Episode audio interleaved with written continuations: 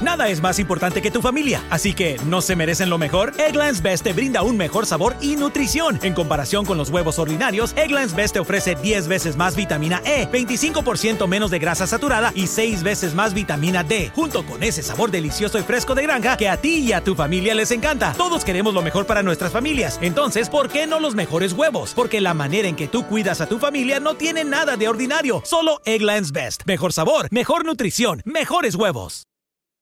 Summer happens at Speedway because everything you need for summer happens at Speedway. Like drinks, drinks happen. The freshly brewed drink, the splashed over ice drink, the wake you up drink, the cool you off drink, the make your brain hurt for a minute drink. All poured however you want them, whenever you want them, all summer long. So on every hot day, you have something cold to sip. Speedway, summer happens here. And now, get any size fountain or speedy freeze for just 99 cents. Excludes maximum. Integridad y sabiduría se complace en presentar desde Santo Domingo, en la República Dominicana, la cuarta sesión de la conferencia Por su causa 2013. El poder de su palabra. En esta ocasión, los dejamos junto con el pastor John MacArthur y la charla titulada La precisión de las escrituras. Sean todos bienvenidos.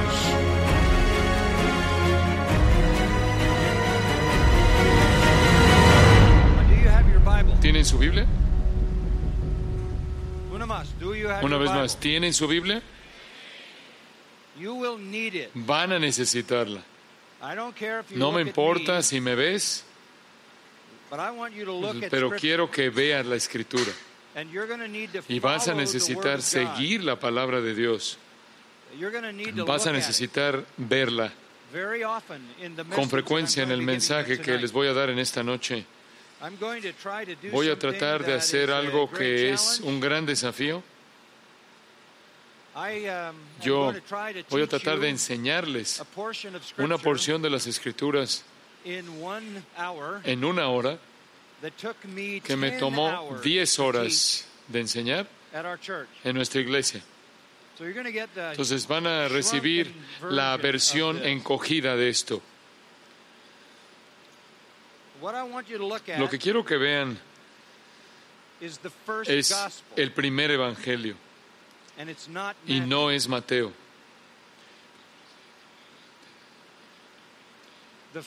El- la primera historia de birth, el nacimiento, vida, ministerio, muerte, resurrección, exaltación de Jesucristo.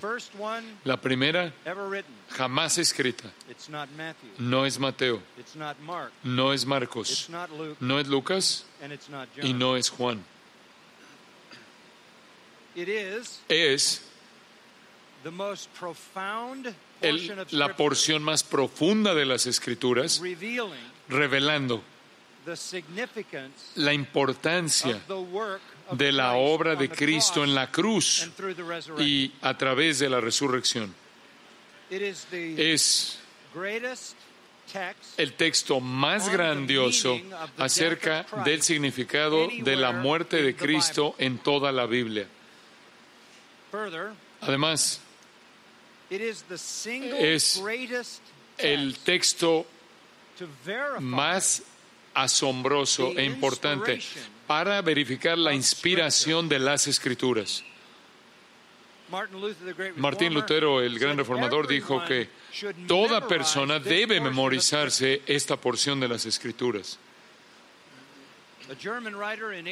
Un, el "It escritor alemán en 1886 dijo, este es el texto más profundo, más central, el más elevado, lo más alto que las achieved." escrituras jamás han alcanzado. Es una porción de las escrituras de la cual las expresiones más ricas de nuestro vocabulario acerca del Evangelio vienen. Está lleno de predicciones asombrosas, profecías que son tan complejas que solo Dios sabría que estas cosas iban a pasar. Y fue escrito siete siglos antes de que los acontecimientos se llevaran a cabo. Es el texto, la explicación que abarca más de la cruz en toda la Biblia. Es la es el tributo más rico del de la muerte eh, sacrificial, vicaria, expiatoria de Cristo. Escucha esto, no tiene paralelo alguno en el Nuevo Testamento. El Nuevo Testamento, los escritores del Nuevo Testamento se refieren al mismo. De hecho, colectivamente, los escritores del Nuevo Testamento se refieren a casi, a casi cada línea en este texto. El espectro de este texto es impresionante. Va de la eternidad pasada a la eternidad futura. Desde los propósitos de Dios al enviar a Cristo, a la coronación de Cristo al final de la historia. Abarca desde los consejos de la Trinidad eterna hasta la encarnación, la humillación, el rechazo, la injusticia con la cual el Hijo de Dios fue tratado y nos lleva hasta su juicio, su convicción, su ejecución y su logro en la muerte hasta su resurrección, su ascensión, su herencia, su exaltación, su coronación y su reino eterno. Un capítulo. Si el Nuevo Testamento, si los escritores del Nuevo Testamento, si los escritores de las epístolas del Nuevo Testamento se perdieran, si los, prácticamente si las epístolas del Nuevo Testamento se perdieran y tuviéramos solo este capítulo, sería suficiente para proclamar el Evangelio para salvar a pecadores. De hecho, antes de que hubiera un Nuevo Testamento, un hombre, un eunuco, que se encontró con Felipe y fue llevado a la salvación mediante este capítulo. En caso de que no hayan adivinado, es Isaías 53.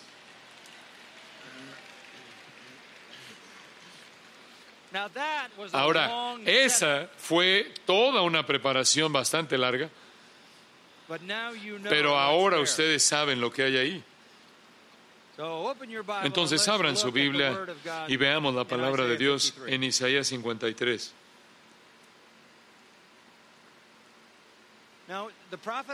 Ahora el, profeta Isaías escribió realmente su libro en dos secciones, del 1 al 38 y del 39 al 66, más bien 1 al 39 y 40 al 66. Y es un libro que nos deja boquiabiertos de principio a fin. Más bien 1 a 39, perdón, y después los últimos 27, 40 al 66. De tal manera que tiene dos testamentos. La primera sección, 39 capítulos, como el Antiguo Testamento, 39 libros. La segunda sección, 27 capítulos, como los 27 libros del Nuevo Testamento. Y la sección final, así como el Nuevo Testamento, en su corazón, en su médula, tiene la historia de Cristo. Está dividida en tres secciones de nueve capítulos que son equivalentes a los 27. Los primeros nueve hablan de la liberación de Israel de enemigos terrenales. Los últimos nueve hablan de la liberación de Israel de la maldición de esta tierra. Y los nueve de en medio hablan de la liberación de Israel del pecado mediante la obra del Salvador. Entonces, los últimos 27 capítulos son de liberación temporal, histórica, futuro, escatológicamente y en medio redentoramente. Los nueve de en medio de esa sección en, medio hablan de la salvación. El capítulo de en medio es Isaías 53. La sección de en medio de Isaías 53 es que Él fue herido por nuestras transgresiones y fue azotado Y entonces, tomando prácticamente la perspectiva amplia, te lleva la sección medular a la mitad, 53, y luego vemos en la mitad del capítulo 53, vemos la obra de Cristo conforme Él se entregó como sustituto que llevó la ira de Dios por nuestro pecado, helido por nuestras rebeliones. Ahora permítanme hablarles de Isaías 53. Ha sido llamado la cámara de tortura de los rabinos porque rechazan a Cristo. Entonces, ¿qué hacen con Isaías 53? Es claramente habla de Cristo. Esta es una cámara de tortura para ellos. También ha sido llamada la conciencia culpable de los judíos. Huyen de este capítulo porque apunta de una manera tan clara a Cristo. Ahora este capítulo responde la pregunta más crítica que cualquier ser humano jamás hará. Y quiero que entiendan esta pregunta. Es la pregunta más crítica que una persona jamás hará. Es la pregunta clave en el Antiguo Testamento. Permítame dártela en las palabras de Dios mismo. Aquí está la pregunta. Éxodo 34. Dios se le aparece a Moisés en el monte y se presenta a sí mismo. Y así es como Dios se introduce o se presenta a sí mismo. Jehová. Yo soy Jehová, el Señor fuerte, misericordioso y piadoso, tardo para la ira y grande en misericordia y verdad, que guarda misericordia a millares, que perdona la iniquidad, la rebelión y el pecado. Una pausa ahí.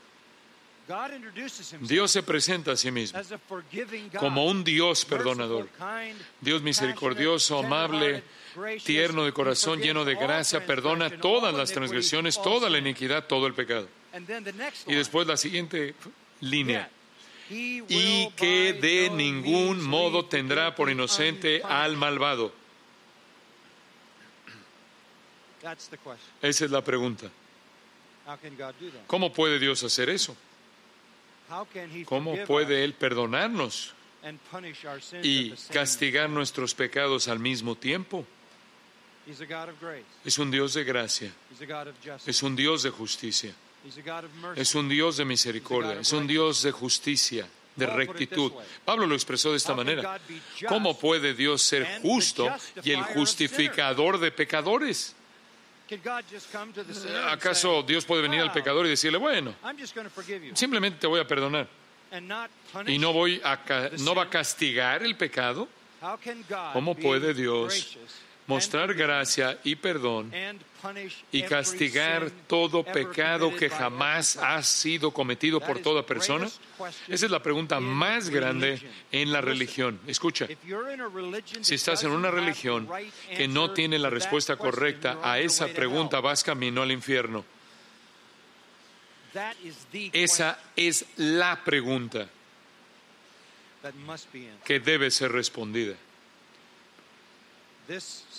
Esta sección, Isaías 53, es la respuesta más importante a la pregunta más importante en las páginas de las Escrituras. La religión debe responder a esa pregunta o de lo contrario está enviando a gente al infierno y debe responderla correctamente. Isaías 53 la responde. Isaías 53 es un capítulo aplastante, es un capítulo agonizante, es un capítulo sumamente doloroso. Yo creo en lo personal que este es el capítulo más trágico, más duro de escuchar en toda la Biblia. Es un capítulo que si lo entiendes debe hacerte llorar, debe despedazar tu corazón yo le he pedido a Dios que me dé el corazón que debo tener en respuesta a este capítulo. La gente dice, oye, pero ¿qué no habla del sufrimiento de Cristo? Bueno, esto es parte de él, pero más que el sufrimiento de Cristo, este capítulo específicamente habla del sufrimiento de otras personas. Un sufrimiento horrendo, sin paralelos. Un sufrimiento histórico.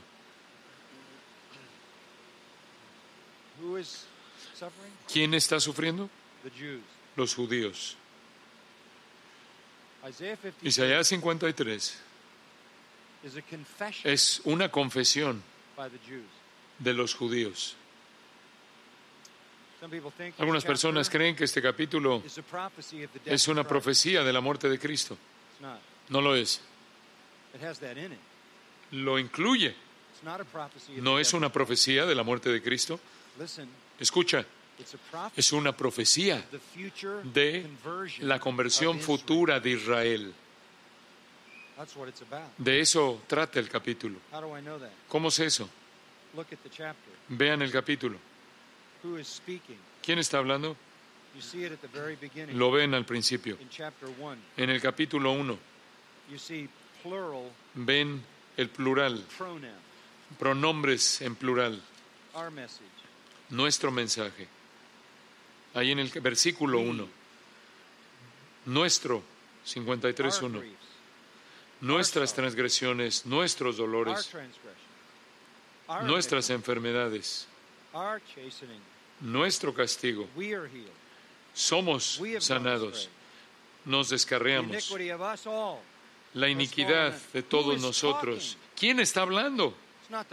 No es el profeta. Son los judíos. La gente dice, ¿qué es lo que le va a pasar a Israel? Les voy a decir lo que le va a pasar a Israel. Zacarías, capítulo 12, versículo 10. Algún día, Israel como pueblo, nos dice Zacarías, mirarán aquel a quien traspasaron y llorarán por él como se llora por hijo unigénito. Y en ese entonces, cuando lo vean por quien él fue, una fuente de limpieza será abierta e Israel será salvo. Romanos 11, todo Israel será salvo. Pero no serán salvos, no son salvos en la actualidad. Están bajo el juicio de Dios en la actualidad. Pero un día en el futuro van a ser salvos. Esa es la promesa de Dios. Y Romanos 11 dice que los dones, el llamamiento y los dones de Dios son irrevocables. Todo Israel será salvo. Los rebeldes serán limpiados, dos tercios de ellos, el remanente verá aquel que traspasaron, perforaron y llorarán por él y, harán duelo. Si alguien está llorando en este capítulo, es la generación futura de judíos que miran hacia atrás y ven por primera vez la verdad acerca del que ellos crucificaron, aquel que ellos rechazaron, aquel a quien pidieron a los romanos ejecutar. Será devastador ¿Por qué? Porque sabrán que toda generación antes de ellos fue arrojada para siempre fuera de la presencia de Dios por rechazar al único Salvador. Y llevarán la agonía de siglos de rechazo de Jesucristo. Si las lágrimas son derramadas a lo largo de este capítulo, van a ser derramadas por esa generación futura de judíos. Esta es una profecía de la salvación futura de Israel. Tan importante para Isaías, porque Isaías le está diciendo al pueblo que van a ser juzgados. Sus enemigos van a venir y los van a arrastrar a la cautividad y Dios los va a juzgar y van a ser matados y van a perecer. Pero después Él da esperanza. Y en el futuro, un día vendrá cuando Dios enviará a su siervo. Y cuando llegas a la sección de Isaías, Tienes cuatro capítulos que ven al Mesías y que son llamados el siervo de Jehová, el siervo de Yahweh. Capítulo 42, capítulo 59, capítulo 50 y capítulo 52. El siervo o el esclavo. Y después este capítulo emana de la profecía de Isaías. El siervo del Señor está por venir. El siervo del Señor está por venir. Él viene. Y aquí tenemos los detalles acerca de su vida. Todos los detalles.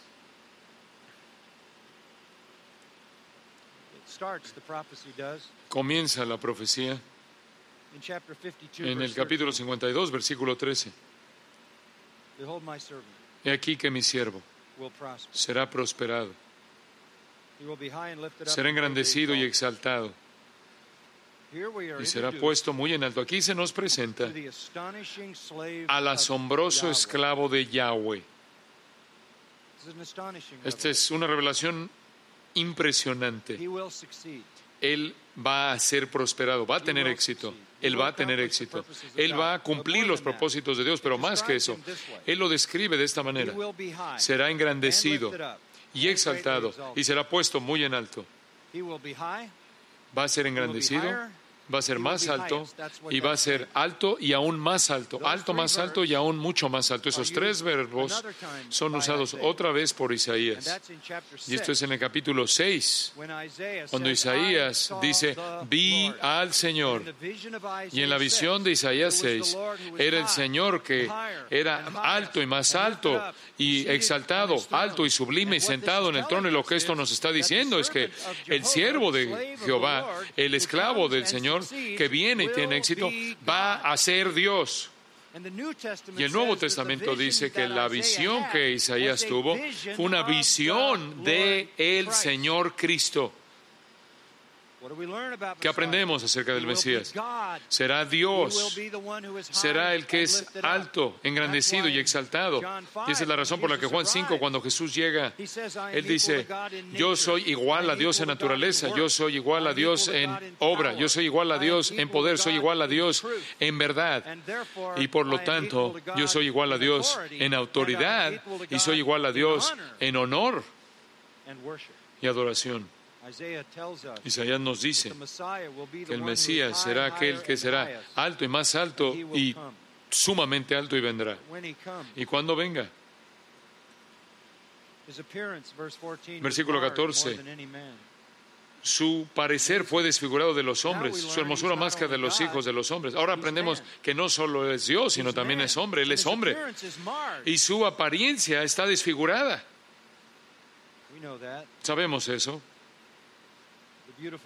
la hermosa apariencia, el parecer hermoso del Señor Jesucristo en su sufrimiento y humillación fue desfigurado y, y recordamos cómo lo golpearon y le pegaron y fue colocada una, una corona de espinas en su cabeza y cómo corría la sangre por su rostro y cómo sufría por la tristeza y el dolor del huerto, lo cual casi causó que explotara su corazón y en su sudor hubo sangre mezclada. Era un hombre desfigurado más que cualquier otro. ¿Por qué? Porque él era un hombre perfectamente justo. y lo que él sufrió fue tan opuesto a su naturaleza que él desfiguró y contorsionó inclusive sus expresiones. No solo su rostro, sino también su cuerpo fue desfigurado, lo sabemos, golpeado, crucificado. En el versículo 15 dice, eso no es lo último de él. Él asombrará a él a muchas naciones. Este que fue Dios, que se volvió hombre, que fue tan desfigurado inclusive hasta el punto de morir, asombrará a muchas naciones. ¿Qué implica eso? Después de la muerte, ¿qué? Resurrección, coronación. Los reyes cerrarán ante él la boca. Y a los reyes no les gusta cerrar la boca. Estarán en silencio. Verán que cuando Él venga, lo que nunca antes han visto, y oirán, entenderán lo que jamás habían oído. Ahora con esas palabras Dios presenta a su siervo, aquel que vendrá a salvarlos de sus pecados. Será el Dios hombre que estará desfigurado y después será exaltado. Ese es un panorama de la vida y ministerio del Dios y del Hijo de Dios encarnado, el Señor Jesucristo. Dios lo presenta. Y después en el capítulo 53, Dios no está hablando. Dios lo presentó en una impresionante presentación. Es Dios, en una humillación impresionante. Es desfigurado y después en una asombrosa exaltación. ¿Quién es este? ¿Quién es este? Y llegamos al capítulo 53. Y oímos a Israel hablar. La única manera de entender este capítulo es entender, escucha, que esta será la confesión que la generación futura de judíos hará con respecto a Jesucristo. Dices, ¿por qué no se regocijan? ¿Por qué es tan triste? Es una tristeza inimaginable. ¿Entiendes eso? Tú deberías entender eso. Quizás fuiste convertido a Cristo y saliste del catolicismo. ¿Qué sucedió cuando viniste a Cristo? Te diste cuenta de las mentiras y el engaño del catolicismo. Te das cuenta de que la gente en las generaciones pasadas de tu familia perecieron. De tal manera que tu salvación, por un lado, es un gozo, pero por otro lado, es tristeza profunda. Esto entonces se vuelve la confesión de Israel en el futuro. Escucha lo que dirán. Ellos dirán, ¿quién ha creído a nuestro anuncio?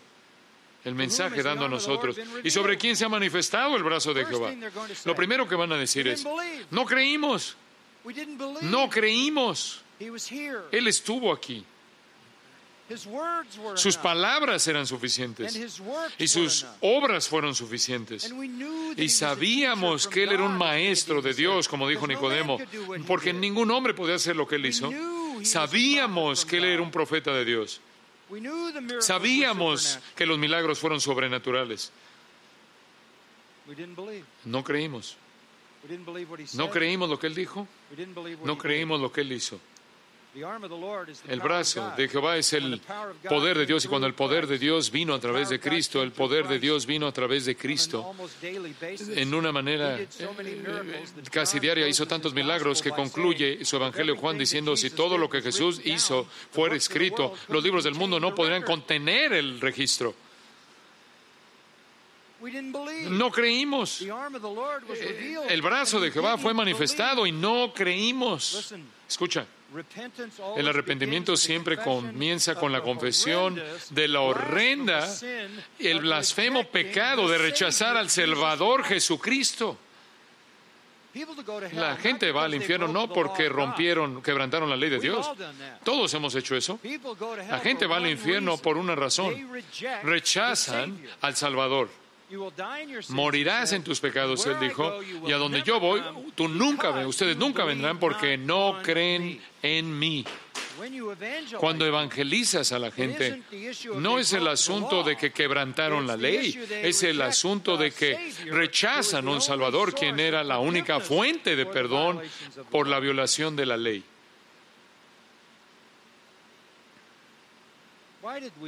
¿Por qué lo rechazamos? Versículo 2.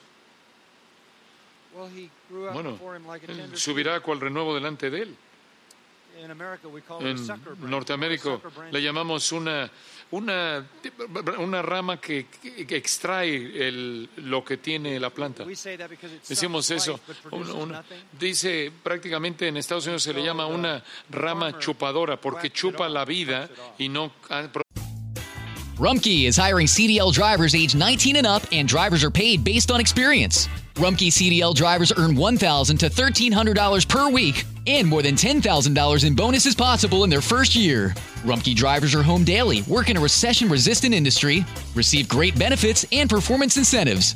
Start a lucrative career and apply now at rumkeycareers.com. Equal opportunity employer restrictions apply. Produce nada y lo que hace el granjero es que la corta y es inútil. Entonces pensamos que era inútil, dicen ellos. Teníamos que deshacernos de ella. Él era como una raíz, como una raíz muerta, como raíz de tierra seca, una raíz muerta, sin parecer en él, sin propósito alguno. Era, no era nadie él. Él era de Nazaret, una ciudad de vida de lo más bajo. Él no tenía estatus, no tenía ningún tipo de legado familiar, ningún tipo de nacimiento noble, ninguna educación, ninguna, ningún tipo de nacimiento noble, no era un nadie, no tenía dinero, no era parte de la sociedad. ¿Y qué dicen? ¿No es este un carpintero? Él tuvo un origen menospreciable. Y después, adicionalmente, tuvo una apariencia menospreciable. No hay parecer en él, ni hermosura, no tuvo majestad. Le veremos más inatractivo para que le deseemos. No tenía una, no tenía una apariencia que nos atrajera. En contraste, a la, en contraste al arte, algo del arte que vemos de Jesús, no tenía un halo, un aro ahí en la cabeza. Él no se veía como algún tipo de figura angélica o divina. Ningún tipo de, de linaje real, nada de majestad, un hombre común. Cuando dijo que era el rey de los judíos, se burlaron de él. Y toda la crucifixión fue una comedia. Era una comedia bien planeada para hacer una broma, burlarse de este hombre que supuestamente era el rey de los judíos un origen menospreciable, una apariencia menospreciable y una vida menospreciable. Él fue despreciado y desechado entre los hombres. Inclusive sus propios discípulos lo, lo dejaron, lo abandonaron. Juan 6, muchos de sus discípulos lo abandonaron. Y los pocos que le quedaron, él les preguntó, ¿también queréis? ¿Acaso queréis iros también vosotros? Inclusive él fue él fue desamparado, abandonado por sus propios discípulos, fue tratado con menosprecio, era una persona repulsiva, despreciada. Cuando ves la historia judía, encontrarás en los escritos de los rabinos, mirando atrás a Jesús, cambian su nombre. Su nombre en el hebreo es Yeshua, Josué, Salvador. Lo cambiaron a Yeshua ¿Sabes qué significa? Que su nombre sea borrado. En la literatura judía, él es llamado el transgresor. Él es llamado Tolui, el colgado. Es llamado Yeshu Ben Gendera, que significa, él es el hijo ilegítimo de un soldado romano que, se, que embarazó a María. Él es despreciado y desechado entre los hombres. Que, los hombres en, hebreo son benish, esto es hombres de importancia.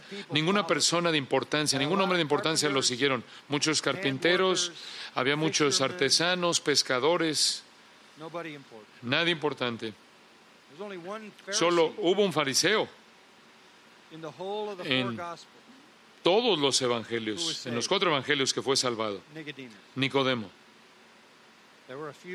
Hubieron algunos que creyeron, pero no vinieron a él porque ellos consideraban más importante la alabanza de los hombres que la alabanza de Dios. Él no ganó a los poderosos, a la élite. De hecho, fue tan malo el asunto. Al final del versículo 3, como que escondimos de él el rostro. Ves a alguien tan deformado, tan desfigurado que es vergonzoso verlo. Te volteas para no verlo, porque sería tan desagradable ver a una persona así. Eso es lo que los judíos en el futuro van a decir. Ni siquiera lo vimos. Él fue despreciado y no lo estimamos. ¿Sabes qué significa eso? Pensamos que no era nadie, nadie, absolutamente nadie. El término significa inexistente. Era como si él nunca siquiera hubiera vivido. Así es como esa confesión en el futuro va a comenzar. Notas, observas, ¿te estás dando cuenta de lo que Isaías dijo? 700 años antes de Cristo, que Dios se convertiría en hombre, que sería desfigurado y, distorsionado prácticamente y después exaltado por encima de todos los gobernantes del mundo, que los judíos lo rechazarían, lo rechazarían en su nacimiento, lo rechazarían en su vida, lo rechazarían al final esa es la historia de Jesús. Ese es el primer evangelio, escrito 700 años antes de que los cuatro evangelios del Nuevo Testamento fueran escritos. Ahí es en donde comenzará su confesión. Verán ellos, ellos verán, creo que podríamos decirlo, que habían, verán al siervo podemos decirlo, burlado, que menospreciaron de Jehová. Pero en ese día, cuando vean, miren aquel a quien traspasaron y llorarán como él, como hijo unigénito, el Hijo de Dios. Y cuando se abra una fuente de limpieza para él y sus transgresiones sean perdonadas en ese día, observen lo que dirán, como dicen los versículos 4 en adelante. Estas son las palabras que hemos llegado a amar. Esto es lo que esta generación de judíos dirá. Y por cierto, esto es lo que todo pecador en toda época debe decir para ser salvo. Necesitas afirmar la obra de Cristo en la cruz. Esto es lo que ellos dirán. Lo vemos ahora. Ciertamente llevó Él nuestras enfermedades y sufrió nuestros dolores. Y nosotros le tuvimos por azotado, por herido de Dios. Él herido fue por nuestras rebeliones, molido por nuestros pecados. Él fue, vemos su tristeza, su dolor, él, eh, la tristeza que Él llevó. Él llevó nuestras tristezas, llevó nuestros dolores, Él los llevó, lo vimos y no lo estimamos, lo consideramos herido por nuestras rebeliones, molido por Dios. ¿Saben lo que pensaban los judíos? Pensaban que Dios quería que Dios quería que ellos mataran a Jesús porque Jesús era un blasfemo. Pero él dijo que él era igual a Dios y esa es la blasfemia definitiva. Y lo mataron como un blasfemo y creyeron que estaban haciendo la obra de Dios, que él fue azotado, herido de Dios y habitado, eh, pensando que eso era lo que estaban haciendo los romanos, los, y eso fue lo que pensábamos, pero ahora sabemos. Él fue herido por nuestras rebeliones, molido por nuestros pecados. Dios no lo mató por blasfemia, Dios lo mató por nuestra blasfemia. Dios no lo mató por transgresiones que Él cometió. Él no cometió ninguna transgresión porque Él era santo, justo, inocente, apartado de los pecadores. Él no sufrió por sus propios pecados, aunque así lo creyeron los judíos. Él fue herido por nuestras rebeliones. Por cierto, ¿fue herido? Herido, y aquí la idea es perforada, perforada sus manos, sus pies, su cabeza, su costado. Lo repito, este capítulo es la defensa más grande de la naturaleza divina de las escrituras que de cualquier más que cualquier otro capítulo de la Biblia debido a sus detalles de la persona, vida muerte y resurrección de Cristo, todo lo cual sucedió siete siglos después. Entonces los judíos dirán, Él fue herido, fue perforado del hebreo por nuestras rebeliones, Él fue molido, la palabra es golpeado, es pisado por nuestros pecados. El castigo de nuestra paz, fue por nuestro bienestar. Castigo es la única palabra hebrea que se usa en referencia a castigo.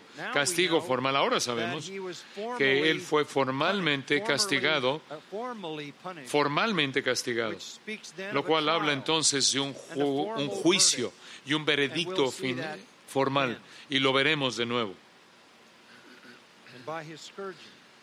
Y por su llaga fuimos nosotros espiritualmente hechos enteros.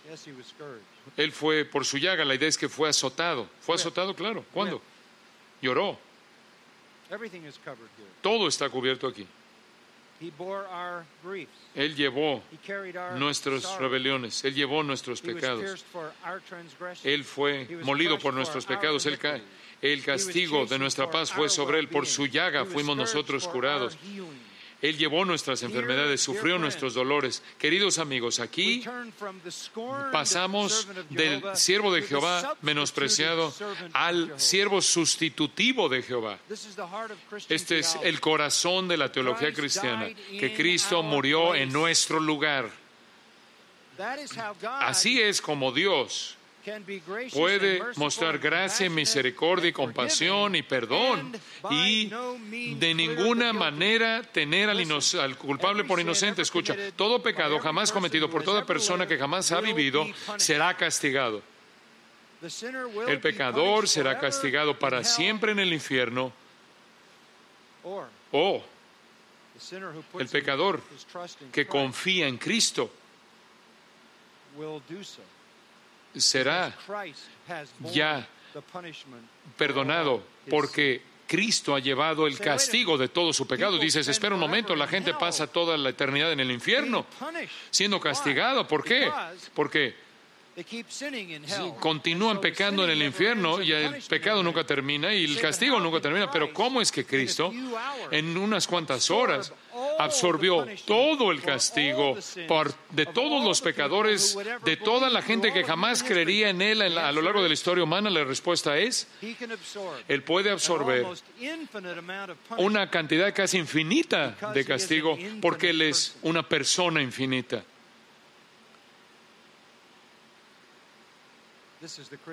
Este es el Evangelio cristiano. Él tomó nuestro lugar. Él fue hecho pecado. Por nosotros fue hecho pecado. Por nosotros. Y Él no conoció pecado. ¿Qué significa que Él fue hecho pecado por nosotros? No quiere decir que se convirtió en pecador. Eso es lo que la palabra, la gente del movimiento de palabra de fe dice. Eso es blasfemia. Él fue un cordero sin mancha y sin pecado. ¿Qué quiere decir que él fue hecho pecado? Significa esto. Él fue tratado por Dios como si él hubiera de manera personal cometido todo pecado jamás cometido por toda persona que jamás ha creído a lo largo de la historia, aunque en realidad nunca cometió un solo pecado de esos. Ellos deberían haber sabido, porque vieron a millones de corderos inocentes morir en un altar a lo largo de toda la historia del Antiguo Testamento como una ilustración del hecho de que Dios castigaría a un sustituto inocente para que pudiera perdonar a su pueblo. Ninguno de esos animales quitó el pecado.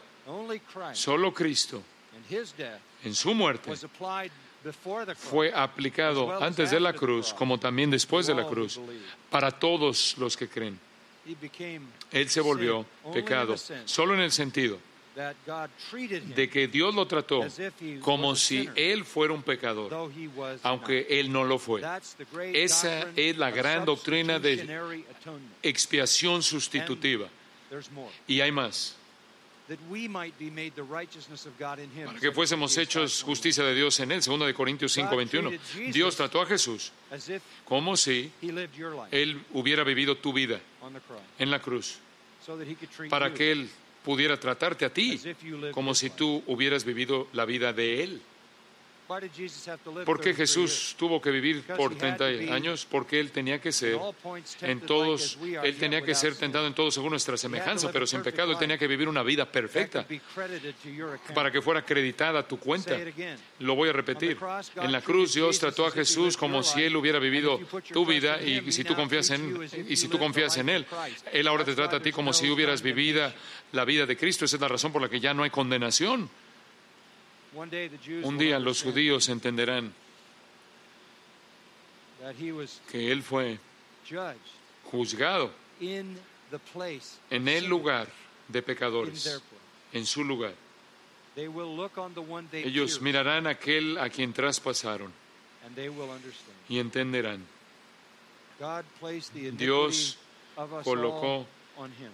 Él herido fue por nuestras rebeliones, el castigo de nuestra paz fue sobre él. Tomando las palabras de Pablo en Gálatas 3, él fue hecho maldición por nosotros. There's more. Hay más. I want you to look at verse 6. Quiero que vean el versículo 6. They're now Ahora ahí están confesando pecado y aquellos de nosotros que somos creyentes hemos hecho una confesión similar de nuestra, de nuestro pecado y hemos aceptado a Cristo como nuestro sustituto y la justicia imputada a nuestra cuenta, acreditada a nuestra cuenta mediante la fe. Y los judíos no solo entienden su pecado, sino que van más profundo. Este es un arrepentimiento tan rico. Vean el versículo 6. Todos nosotros nos descarriamos como ovejas. Cada cual se aportó por su camino. Mas Jehová cargó en él el pecado de todos nosotros. Esto va más profundo. Él está hablando de transgresiones, ha hablado de iniquidades, pero ahora. Él está hablando de otra cosa. Él está hablando de nuestra naturaleza. Todos, cada uno de nosotros nos descarriamos como ovejas, cada cual se apartó por su camino. Algo está mal con nuestra naturaleza. Las ovejas se descarrían, las ovejas se pierden, se desvían. Tienen que ser cuidadas. Entonces, no solo es lo que hacemos, sino quién somos. Tenemos una depravación innata. Psalm 51, and Como dice el Salmo mother 51, en, mi- en pecado me concibió mi madre.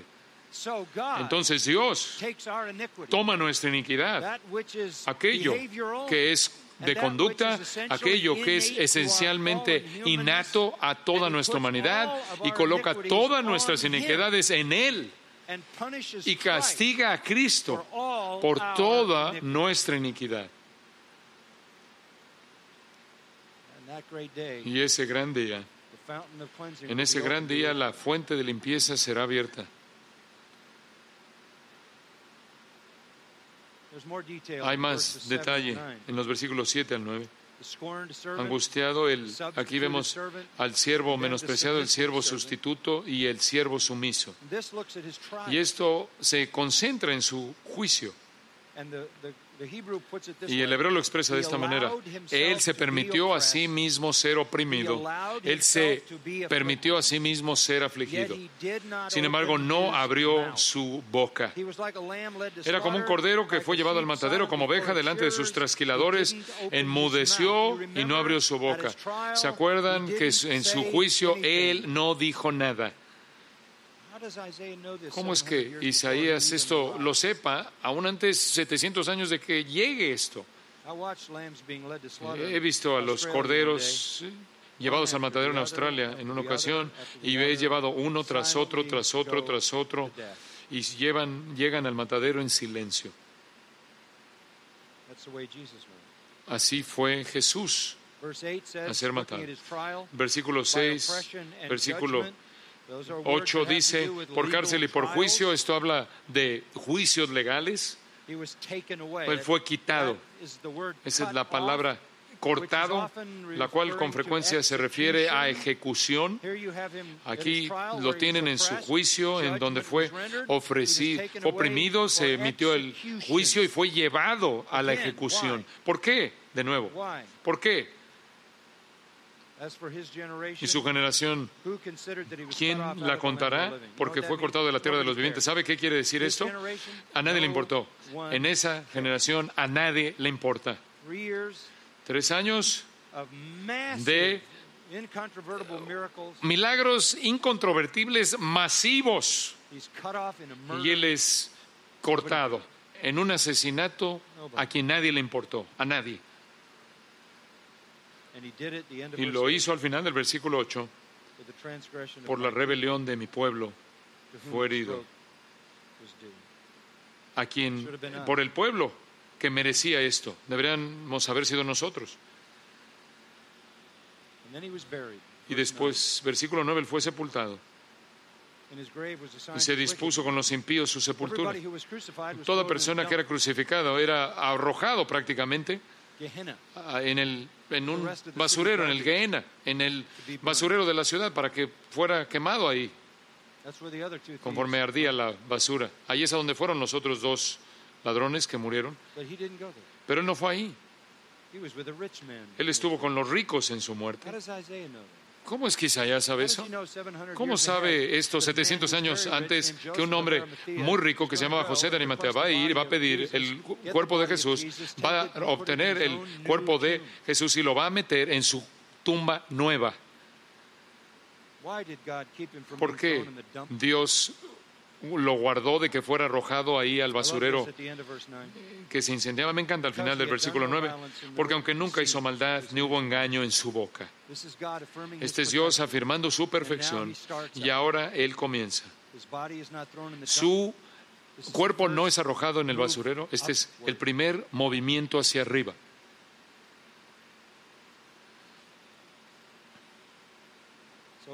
Entonces vemos al siervo menospreciado, al siervo sustitutivo, al siervo silencioso, y después lo vemos satisfecho. Observen el versículo 10. Con todo eso, Jehová quiso quebrantarlo. ¡Qué afirmación! ¿Por qué? Para ti, por ti, por mí.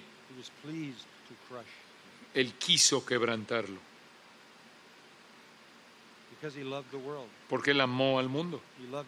Él amó a los pecadores.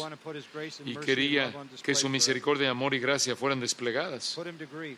Por eso lo sujetó, lo quiso quebrantar, lo sujetó a padecimiento. Tan importante es, Él murió como, Él puso su vida en expiación por el pecado. Él ofreció, Él murió como una ofrenda por la expiación para llevar el castigo del pecado, la culpabilidad del pecado. Y después algo maravilloso sucede. Por favor, observen en la mitad del versículo 10. Verá linaje. Vivirá por largos días. Y la voluntad de Jehová será en su mano prosperada. ¿Cómo es que eso sucede? Si estás muerto, no sucede. Yo tengo cuatro hijos. Tengo 15 nietos de 23 años a 3 años de edad. Quiero ver su futuro. Quiero ver la siguiente generación. Y mi corazón, eh, en mi corazón los amo a todos. Quiero ver con quién se casan. Quiero ver a sus hijos. No los voy a ver. No voy a ver a mi linaje. No una generación más. Quizás algunos.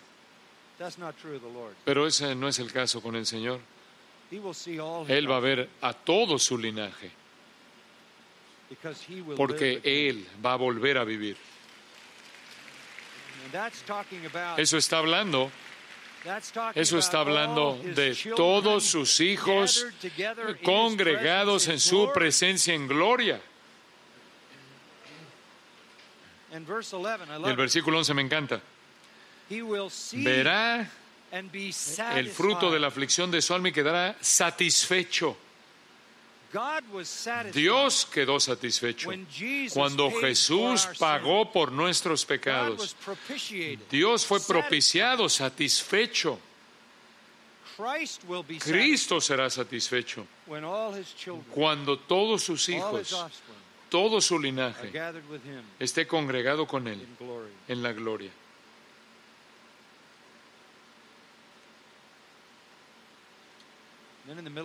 Después, a la mitad del versículo 11, Dios vuelve a hablar. Han estado escuchando a los judíos hacer una confesión y ahora Dios habla. Aquí está la opinión de Dios, lo que Él piensa. Es como si Dios dijera, es correcto, es correcto lo que dicen. Por su conocimiento, por el conocimiento de él, justificará mi siervo justo a muchos. ¿Cómo? ¿Cómo es que Dios justifica a los impíos? Por al llevar las iniquidades de ellos. Ese es el Evangelio. Aquí tienes la encarnación. Tienes Jesús presentando al hombre y a Dios su rechazo, su his judgment, juicio, his execution, su ejecución, su veredicto, la importancia de la expiación en toda su the plenitud, la resurrección, la exaltación, the gathering together of his children, la congregación the de todos sus hijos en la gloria con Él. Y Dios 12, dice en el versículo 12, I'll reward him. lo voy a recompensar, Por tanto yo le daré parte con los grandes y con los fuertes repartirá despojos. ¿Quiénes son los grandes y los fuertes? ¿Quiénes son? Tu vecino. Somos nosotros. Y dices, bueno, yo no soy grande, pero serás. Yo no soy fuerte, pero le serás. ¿Qué significa esto? Serás un coheredero con Cristo. Heredarás todo lo que es de Él. Te sentarás con Él en su trono. Dios va a recompensarlo al darle a su pueblo redimido, quien vivirá para siempre, sirviéndolo, amándolo, adorándolo, alabándolo.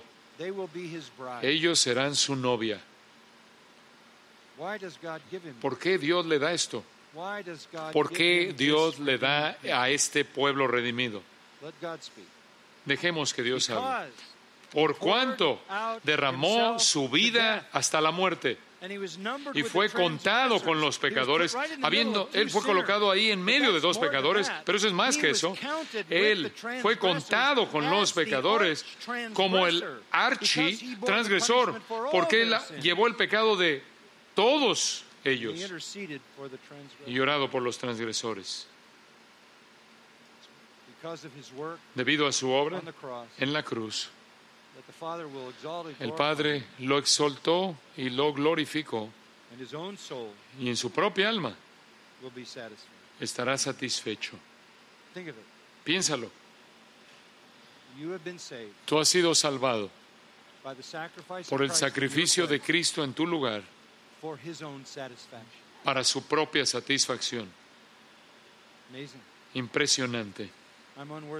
Yo soy indigno. Ni siquiera puedo imaginar que hay algo en mí que satisfaga el alma de mi Salvador. Y no es así hoy, pero Él sabe que un día así será.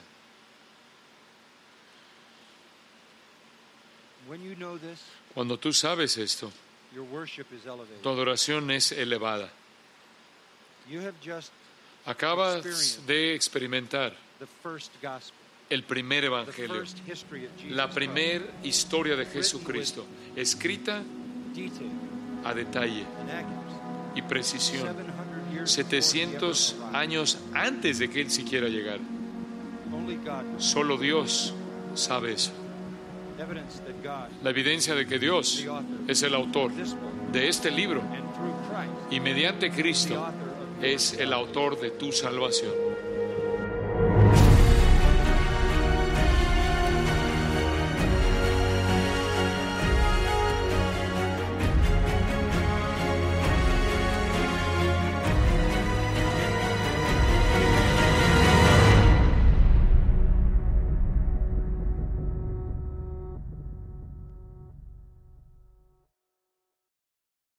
If you have loved ones that rely on your income, you need life insurance.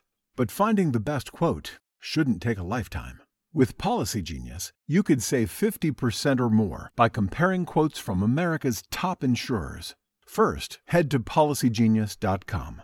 In minutes, Policy Genius will compare prices starting at as little as $1 a day. You might even be eligible to fast track your coverage with a no exam policy. Once you apply, the Policy Genius team handles all the paperwork and red tape.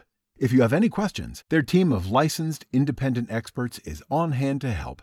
In fact, Policy Genius's award-winning service has a 5-star rating across thousands of reviews on Trustpilot and Google. Make today the day you cross life insurance off your list and get protection for your loved ones. You could save 50% or more by comparing quotes. To get covered, head to policygenius.com today. Hello, beautiful. I'm Amy Errett, founder of Madison Reed, a hair color company I named after my daughter. Experience gorgeous, lasting, high quality hair color made with ingredients you could feel good about, with consistent results every time. It's easy to find your perfect shade. Book a complimentary video hair color consultation with a licensed colorist on madison reed.com and get 10% off plus free shipping on your first color kit. Use code RADIO10. That's code RADIO10